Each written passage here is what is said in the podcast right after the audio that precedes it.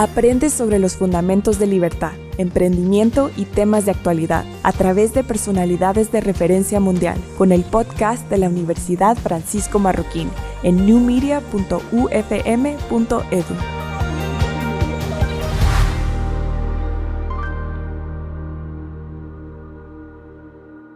Me pusieron a hablar aquí de empresas que trascienden en el tiempo. Pues yo les voy a contar brevemente la historia nuestra y yo tuve la suerte de, que me dieron un, negocio que era muy sólido. La historia Pastelería Ciro fue fundada en el año 67 por el señor Ciro Carrieri. Ya tiene más de 56 años en el mercado. Pero como dueño, gerente, igual mi papá como dueño, gerente, eh, era como, como un faraón. Lo que él decía era lo que se hacía. Y él tomaba todas las decisiones. No había estructura siempre el sueño de ellos fue heredar una empresa familiar. Entonces, eh, ellos siempre tomaron las decisiones en base a, poder heredarnos una empresa a nosotros, los pues, hijos, nietos. Y les voy a contar entonces em, un poquito de estas empresas. Eh, les quiero hablar de eso porque en Guatemala hay muchas empresas familiares. Entonces, eh, usualmente el, el, que la funda no va a la universidad, los hijos, los nietos reciben, pero lo curioso es que solo el 30% de, la, de las empresas familiares pasan a segunda generación y un 10% pasan a tercera generación, porque ya las personas que la heredan ya no saben nada del negocio o se dedican a otras cosas y lo tienen como segundo. Entonces, las ventajas de un negocio familiar es una unidad familiar porque la unidad familiar tiene una autoridad reconocida, hay confianza y hay intereses comunes. Eso de los intereses comunes va a ser muy importante. Él le ponen coco después, les voy a hablar de eso. Y hay un compromiso. Usualmente el compromiso es más allá de un trabajo. Es una persona que trabaja 10, 12 horas diarias, 60, 70 horas a la semana y hace un trabajo con excelencia y siempre tiene un enfoque a largo plazo. Porque el fundador hace un negocio siempre porque él cree que puede ganar más de lo que en el mercado le paga el sueldo. Y ahorita en Guatemala, viendo precios de casas, estábamos hablando hace un rato que eso nos inspira mucho a ser emprendedores, porque es muy difícil ir a comprar una casa de un millón de dólares y yo me voy a tardar 40 años en ahorrar eso, ¿verdad? Y entonces ese, ese es un, un enfoque a largo plazo.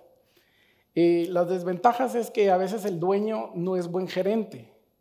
Y la segunda puede ser que los herederos, los hijos, los nietos no sean buenos gerentes. Entonces, yo gracias a Dios eh, me pudieron heredar eh, la transferencia de conocimiento se dio a largo plazo, porque yo creo que yo pude trabajar con mi papá todavía como unos 10 años y él me pudo transferir todos los conocimientos operativos. Eh, pudimos generar habilidades eh, nuevas, pudo transferir las habilidades que habían en él en mí y pude tener experiencias buenas y malas. También hablábamos antes, en, aquí en la U van a aprender experiencias buenas, pero las malas las aprenden en la calle. En la calle es donde los van a robar, donde los van a estafar y, y se da mucho en Guatemala, por eso hay que saberse cubrir y eso solo nos lo da la experiencia, solo nos lo da la calle como hablan. Y Em, otra cosa muy clara que tenemos que tener es separar funciones y poder. Cuando dividimos en las empresas familiares eh, las funciones, tenemos que respetar las líneas de autoridad y el que es gerente no tiene que venir y decirle, mira, tú no, no, sabes esto, yo lo voy a hacer de otra manera diferente, sino que tiene que expresarse, poner, delimitar, delimitar las funciones y respetar las líneas de poder es muy importante identificar los objetivos, tanto empresariales como familiares. ¿Por qué? Porque los empresariales eh, siempre vamos a querer invertir más. En las empresas usualmente hay 100 cosas que tenemos que invertir. Eh, en nuestro caso, más tiendas, más tecnología, más maquinaria, vehículos de reparto, computadoras, y, nunca se para de invertir. Y eh, los objetivos familiares es queremos comprar un carro, queremos comprar una casa, queremos todos los objetivos personales y familiares. Siempre que los llevemos a cabo, y tenemos que escoger muy bien y delimitar, porque eso nos va a ahorrar pleitos y fricciones a largo plazo. Algo que tuvimos que aprender con mis hermanas, y yo tengo dos hermanas, es en el trabajo somos colegas y en la casa somos hermanos. A veces hay diferencias y los pleitos nunca se llevan a la casa, porque si no las empresas están destinadas a, fallar en el largo plazo. Y otra cosa muy importante es identificar el potencial de cada miembro familiar. Eh, en mi familia, unos vemos números, otros eh, hacen pasteles, otros supervisan y nos dividimos las funciones. A partir de la pandemia, pues las generaciones anteriores ya dejaron de trabajar y ya nos quedamos, eh, mis hermanas y yo, siguiendo el negocio. Eso fue la prueba de, de fuego, ¿verdad? Porque tiempos difíciles crean hombres fuertes. Entonces, les voy a contar al final, solo terminamos de ver esto, la experiencia que nos pasó en el 2020 y cómo nos ayudó a hacer una empresa más sólida. ¿Cómo se ha manejado? Y siempre el liderazgo de la gerencia fue muy bueno. Como les dije anteriormente, ellos no tuvieron educación superior, pero sí tuvieron principios y valores que la familia los sacaron de, la Biblia, entonces simplemente los aplicaron y formaron un negocio muy sólido. Desde, desde el principio, perdón, voy a poner aquí los fundadores. Eh, ellos tenían claro, ¿verdad? Entonces tenían claro qué querían hacer, cómo lo podían hacer. En, esa época tenían buenos productos, sabían que esos eran los pilares básicos. Después les voy a enseñar unas fotos sobre los productos básicos. Y esos siguen hasta el día de hoy. Tal vez un poquito modificadas las recetas por algunos ingredientes que han cambiado, pero siempre los mismos, ¿verdad? Entonces, uno de los valores que nosotros tenemos es que el pastel que se comían con la abuelita, que lo siguen comiendo ahora mismo, ya más de 50 años, y que, que la gente pueda reconocer eso, ¿verdad? Nosotros estamos en el negocio de estimular los sentidos. Entonces todo es importante. El, el sentido del gusto es importante, pero lo visual es importante. Eh, la piel, cuando tocamos algo, cuando llegamos a una tienda, cómo se ve, todo es importante. Entonces, em, después, el, el, manejo de recurso humano es de la clase más importante que tienen que estudiar. Es, este va a ser el punto más difícil para tener una buena empresa. Si pueden manejar bien el recurso humano, la mitad está hecho, ¿verdad? Eh, tienen que encontrar la gente adecuada al puesto. Esto es, en Guatemala, créanme que a veces es muy complicado. Nosotros, eh, pues la selección tratamos de que sea muy buena. La prueba, siempre, siempre le damos a la gente lo que necesite para sobresalir. Hay personas que necesitan un poquito más. ¿A qué me refiero? Necesitan un poquito de cariño. Entonces nosotros tratamos de que se sientan parte de una familia. Tratamos de que, de que estén que, siempre sean parte del equipo, inclusive que se sientan amadas, que se sientan escuchadas. Eso va a hacer que ellas luchen por la empresa eh, y que no luchen por un sueldo, sino que sean parte de, que se pongan la camiseta, decimos allá, y que puedan resolver problemas, sacar el trabajo cuando está duro y siempre trabajar de la forma más eficiente posible para que el negocio sea lo más rentable posible, porque son parte de.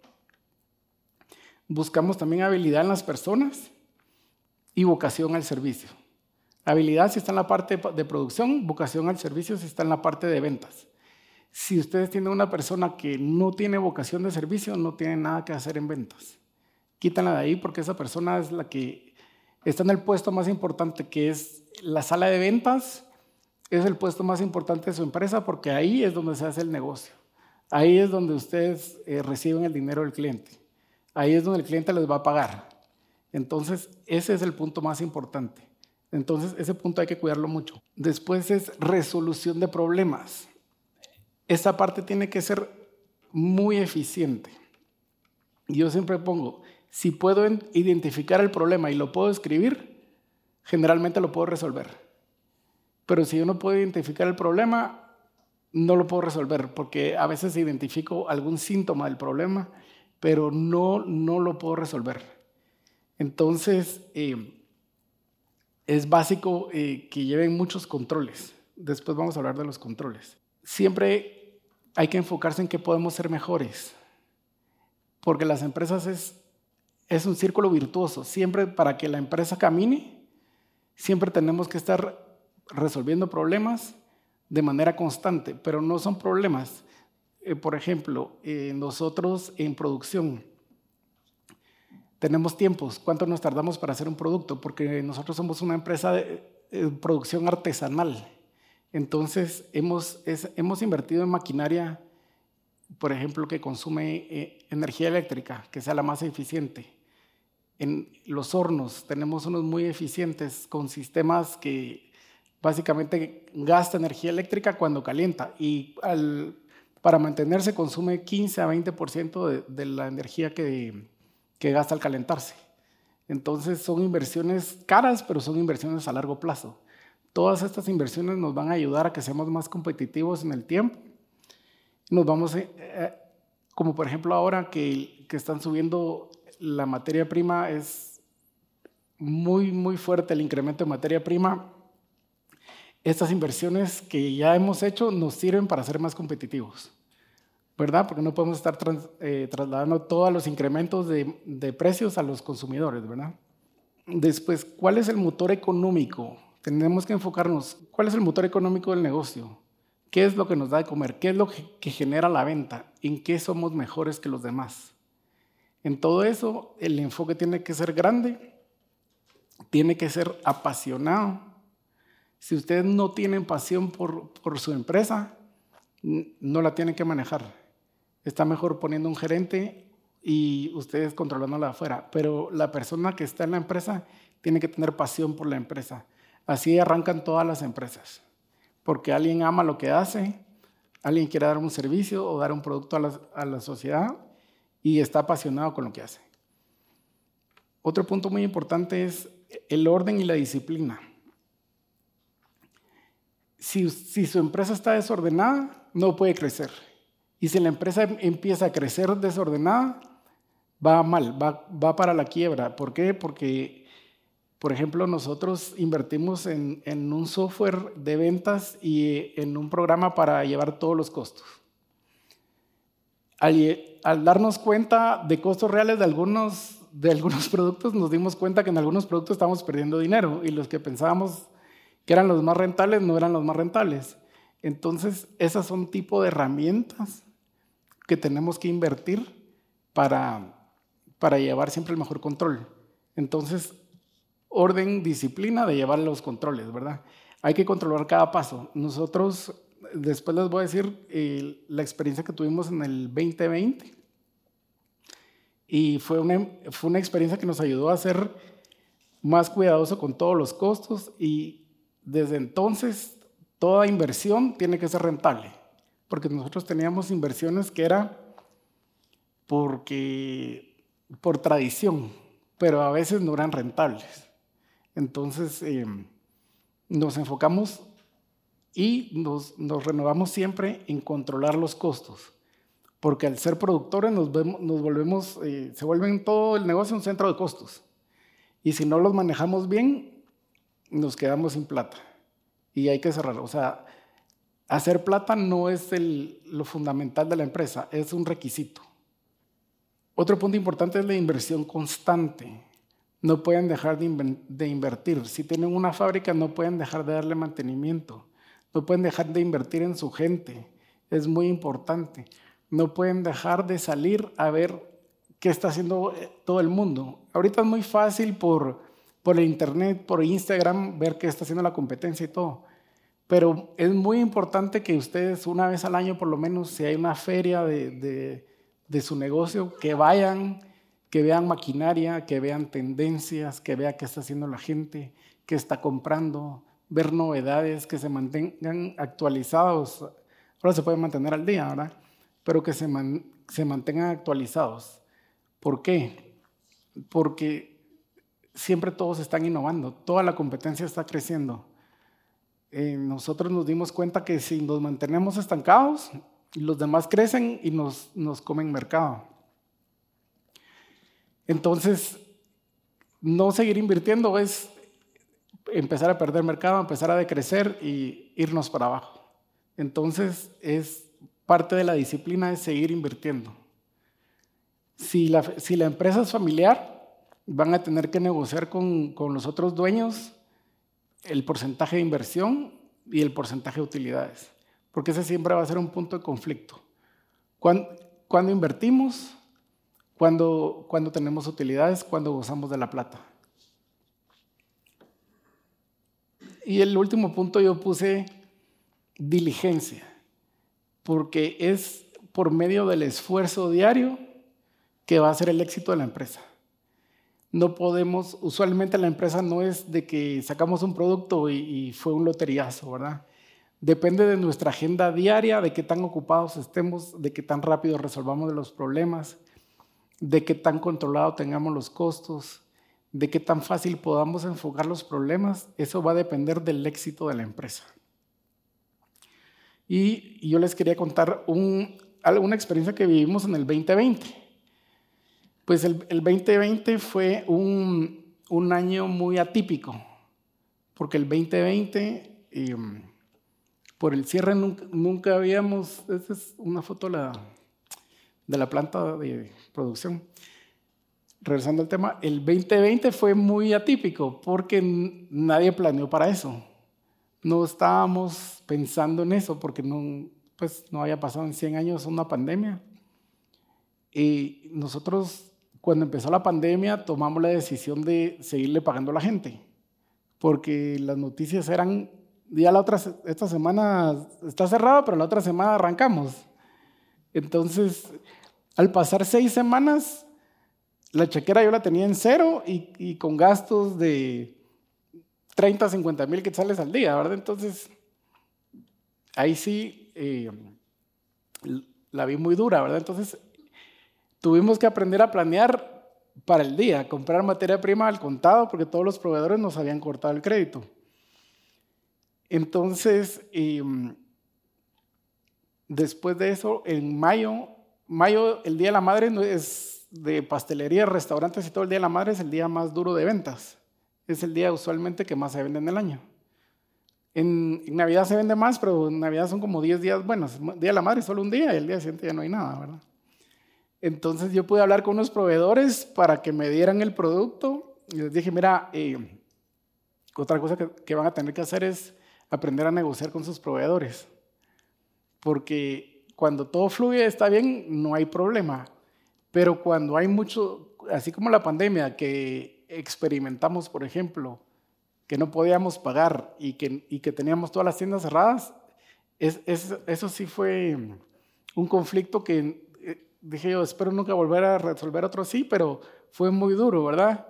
Pero nos hizo más fuertes porque a raíz de ese conflicto pudimos hacer unos cambios que nos han ayudado a mejorar. Y, pues para hacerles corta la historia, eh, pudimos producir todo lo del día de, la madre y ese día que solo teníamos, nosotros teníamos en el 2019 16 eh, tiendas abiertas. En el 2020 solo tuvimos, por seis semanas tuvimos tres tiendas abiertas y el Día de la Madre tuvimos seis. Em, pues ese día sí fue de doblar rodillas, pero les puedo dar aquí el testimonio que el día, el día de la Madre del 2020 vendimos más que en el 2019 con 10 tiendas menos. Entonces, a raíz de eso nos nivelamos y tuvimos la oportunidad. Eh, antes usualmente hacíamos análisis para abrir una tienda, íbamos al centro comercial y solo era, ¿cuál tenés? Esta. Ah, bueno, son tantos metros y todo, entonces hacíamos la inversión y todo. A raíz de, de esa escasez de dinero, nos vimos en la necesidad de tener que medir cada metro de la tienda. Entonces, de tener tiendas de hasta 260 metros, ahorita las tiendas que estamos abriendo tienen de 20 a 40 metros lo máximo. Y el enfoque ya no fue cafetería, el enfoque fue para llevar. Entonces, eh, tres años después de la pandemia, ahorita tenemos 25 tiendas y estamos un 50% arriba en ventas.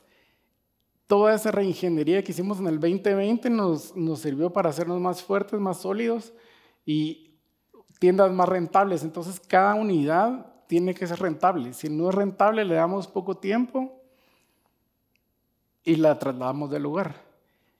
¿Y ¿Qué hacemos ahora después de la pandemia? La planeación antes era mensual, ahora la planeación es semanal. Lo que es presupuesto, compras y metas de ventas, todo es semanal. Eh, tenemos un sistema que mide la venta por persona. Si la persona pasa cuatro semanas en último lugar, la trasladamos de tienda. Si sigue otra vez en último lugar, la despedimos. O sea, eh, queremos mucho a la gente, la apreciamos mucho, pero somos muy tajantes en, en la parte de disciplina. Si no nos da resultados, lo cortamos de raíz. Porque muchas veces uno por buena gente trata de, no hombre, pero me cae bien, es que pobre tiene necesidades, mamá soltera, es esto. Pero eh, vamos haciéndole una carga muy fuerte a, la organización. Y la organización debe ser siempre lo más liviano posible. Porque, digamos, toda esa carga va a tener que ser reflejada en nuestro precio de venta para que nosotros podamos tener una, una utilidad sana y un margen sano. Cada unidad de negocio tiene que ser rentable el servicio a domicilio nos, ayudó mucho.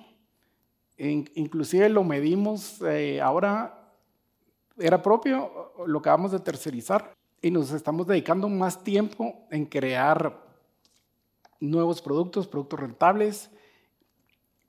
Nosotros trabajamos con mucho producto importado, hemos tenido que hablar con proveedores nacionales, inclusive, por ejemplo, fresa y todo de exportación y hemos podido conseguir muy buen producto, mejor que conseguíamos antes, con mejores proveedores. Entonces hemos hecho unos lazos más estrechos con los proveedores nacionales.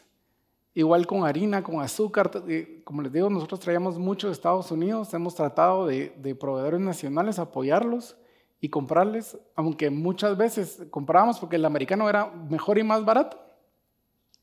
Ahora tratamos de que el nacional por lo menos sea mejor porque más barato ya, ya no hay, se acabó. Como les digo, también el tamaño de las tiendas antes era 100 metros. Esa tenés, bueno, esa la vamos a agarrar. Ahora es al revés, ahora pedimos, necesito este espacio, necesito esta ubicación, necesito que pase tanto número de gente y, y el, el enfoque tal vez antes era más americano, el americano tiene mucho espacio, ahora el enfoque es más europeo. La persona que está despachando puede estar cobrando aquí y puede estar haciendo un café aquí, pero el metro cuadrado lo cuidamos muchísimo. Entonces, em, igual que las compras, ¿verdad? Todo eso lo, cuidamos muchísimo. Hemos sido muy meticulosos, tenemos ahorita para cambiar un producto nuevo tenemos que hacer muchas pruebas, departamentos, eh, inclusive la recepción de la materia prima ha cambiado Ahora la recepción de la, si va refrigerado, tiene que ir con la temperatura. todas esas cosas que, le hemos dado más cariño nos ha ayudado a crecer más y a, incrementar la venta. Y el resultado es un mejor producto final y un negocio más rentable. Em, al final el proceso del negocio se, pues yo lo divido en compras, recepción de materia prima, transformación de la materia prima. Este, como les digo, es un, proceso muy artesanal. Medir esto se ha vuelto difícil. Hemos tratado de en, cada, en cada parte del proceso tener metas que sean cuantificables cuando se pueden cuantificar para poder remunerar al empleado que está haciendo bien el trabajo monetariamente o con algún día libre o, o con algo que le gusta o con algún curso para, para que la gente siempre haga su trabajo con excelencia. gente en Guatemala, hemos visto mucha gente muy desmotivada, que aunque tenga trabajo no lo aprecia. La situación del país eh, para mucha gente está muy dura. Inclusive a veces llegar al, al, trabajo ya es un gran logro porque no hay transporte público. Entonces hemos tratado de que el, el recurso humano, que es lo más importante en, en la fábrica, que esté bien, ¿verdad? Entonces, ese es un reto muy grande para los que van a poner una empresa, que sus recursos humanos esté bien, que esté contento, que esté haciendo el trabajo bien. Y el producto final es, como les digo, es contado. El producto final eh, pasa por una inspección de calidad y si está dentro del parámetro del porcentaje que te nos tiene que costar, en, vez de que la empresa sea eh, solo la que recibe la, utilidad, le damos un porcentaje al, empleado que, pueda resolver todos sus KPIs bien, que sean medibles, siempre va a tener un,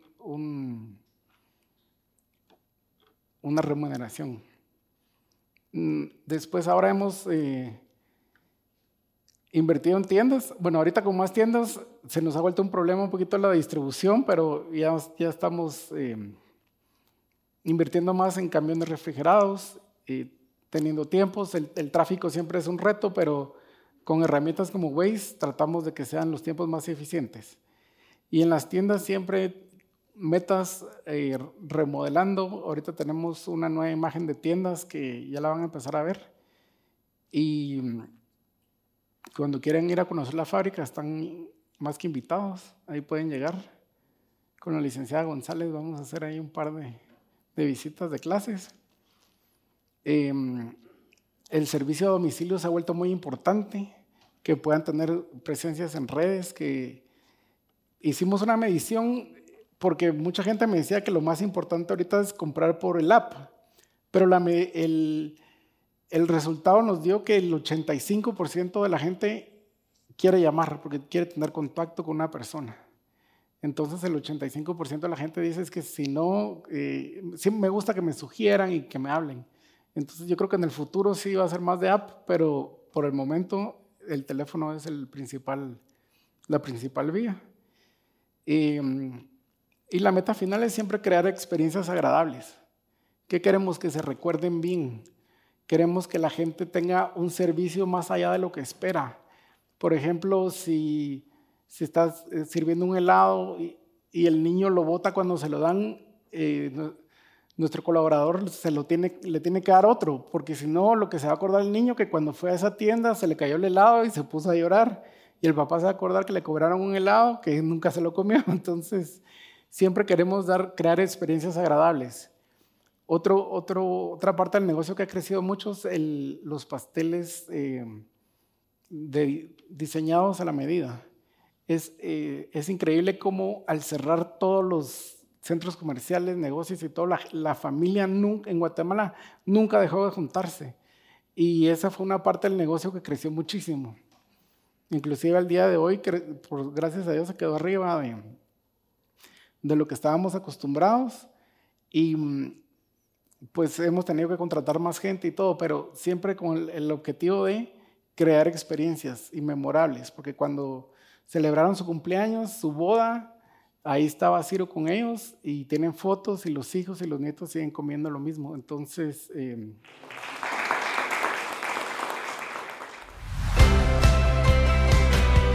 Visita newmedia.ufm.edu y consulta videos, podcasts y cursos en línea para enriquecer tu experiencia de aprendizaje. Este fue un evento organizado por la Universidad Francisco Marroquín y Centro de Emprendimiento Kirchner.